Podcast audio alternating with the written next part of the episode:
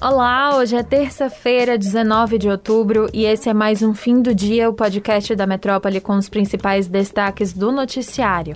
Aqui é Luciana Freire e comigo para apresentar Vinícius Rafush. Oi, Lu, vamos com mais um episódio. Olá para você que nos acompanha. E hoje a gente abre falando sobre o relatório final da CPI da Covid. Aqui no fim do dia a gente já tinha falado sobre essa reta final da comissão e na noite de segunda, dia 18, foi divulgado que o relator da CPI, Renan Calheiros, sugeriu o indiciamento de 70 pessoas e mais duas empresas sobre suas ações na pandemia do coronavírus, que teriam cometido também um total de 24 crimes.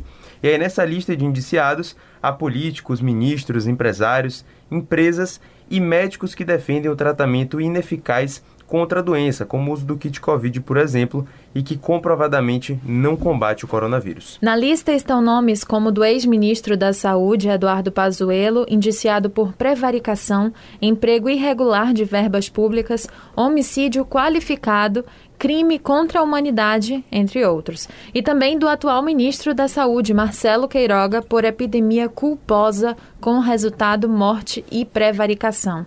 É importante a gente destacar que é impossível citar aqui todos os crimes atribuídos a cada um dos indiciados, muito menos o nome de todos eles. Por isso, para ver a lista completa com os nomes e os crimes, acesse lá o portal Metro 1 que tem tudo detalhado. É exatamente, mas vale ainda citar que aparece na lista Ernesto Araújo, que é o ex-ministro das Relações Exteriores do governo Bolsonaro, Roberto Ferreira Dias, ex-diretor de logística do Ministério da Saúde, o deputado federal Osmar Terra e os filhos do presidente Jair Bolsonaro, Flávio, Eduardo e Carlos, além do próprio Jair Bolsonaro. O presidente, inclusive, foi indiciado neste relatório em 11 crimes, entre eles homicídio qualificado, infração de medida sanitária preventiva, charlatanismo, incitação ao crime, falsificação de documento particular e emprego irregular de verbas públicas. Mas é a partir desse ponto que os integrantes da comissão no Senado começam a ter divergências. Figuras como o presidente da CPI, Omar Aziz, se posicionou contra a imputação de ao menos três crimes elencados por Renan Calheiros: o de homicídio qualificado do presidente Jair Bolsonaro, o de genocídio de indígenas e o pedido de indiciamento dos filhos do presidente. Pois é, e são por essas divergências sobre quais crimes realmente devem ser atribuídos e quais as figuras devem constar neste relatório final é que esse relatório deve ser alterado e muito provavelmente ele vai ficar mais enxuto e aí sim entrar para aprovação do restante da comissão. Como a gente falou aqui, os detalhes dessa lista com todos os nomes e os crimes atribuídos estão lá no Metro 1. Não deixe de conferir para ficar por dentro de tudo. Bom, olha só, estava programado para esta terça-feira, dia 19, o lançamento do Auxílio Brasil, que é o programa federal que vai substituir o Bolsa Família. Há menos de duas semanas para o fim do auxílio emergencial, o Palácio do Planalto vinha aumentando a pressão sobre o ministro da Economia, Paulo Guedes, por uma solução para que os pagamentos à população mais vulnerável não fossem interrompida. O presidente Bolsonaro determinou que o Auxílio Brasil chegue a 400 reais, que é um valor superior aos 300 que é pago pelo auxílio emergencial. Mas a informação provocou forte reação da equipe econômica do governo e também do mercado. O relator da MP que cria o programa, por exemplo, o deputado Marcelo Aro, do PP de Minas Gerais, afirmou que o benefício de 400 reais até dezembro de 2022 é obra eleitoreira e não uma política pública séria de enfrentamento à pobreza. É, e depois dessa repercussão negativa, o lançamento do Auxílio Brasil foi adiado. Mas, de acordo com o blog de Valdo Cruz, lá do G1, o presidente Jair Bolsonaro ainda mantém a intenção de fixar o valor em 400 reais. O adiamento vai servir também para decidir como alcançar esse objetivo sem ferir a lei de responsabilidade fiscal. A disparada no preço da gasolina tem dificultado a vida dos motoristas de aplicativos como Uber e 99 e levou a uma devolução de 30 mil veículos às locadoras de automóveis de junho até agora. Isso foi o que disse o presidente da Associação Brasileira das Locadoras de Automóveis, Paulo Miguel Júnior. Atualmente, muitos usuários estão com dificuldade em conseguir motoristas de aplicativos nas grandes cidades. Os aplicativos negam que haja falta de motoristas, embora as associações que representam a categoria já sinalizaram uma debandada. É isso aí. Por falar em combustíveis, a Petrobras afirmou em comunicado que não vai poder atender todos os pedidos de fornecimento para o mês de novembro e que teriam vindo acima de sua capacidade de produção, uma demanda atípica, e isso acendeu um alerta para as distribuidoras que apontam para um risco de desabastecimento no país.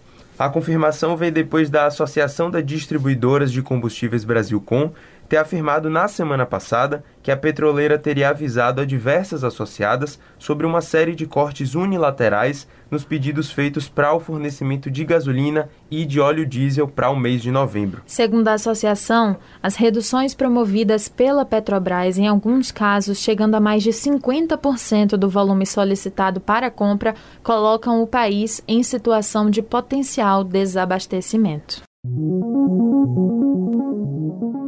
A gente abriu o programa de ontem contando um caso horrível de feminicídio que aconteceu em Salvador.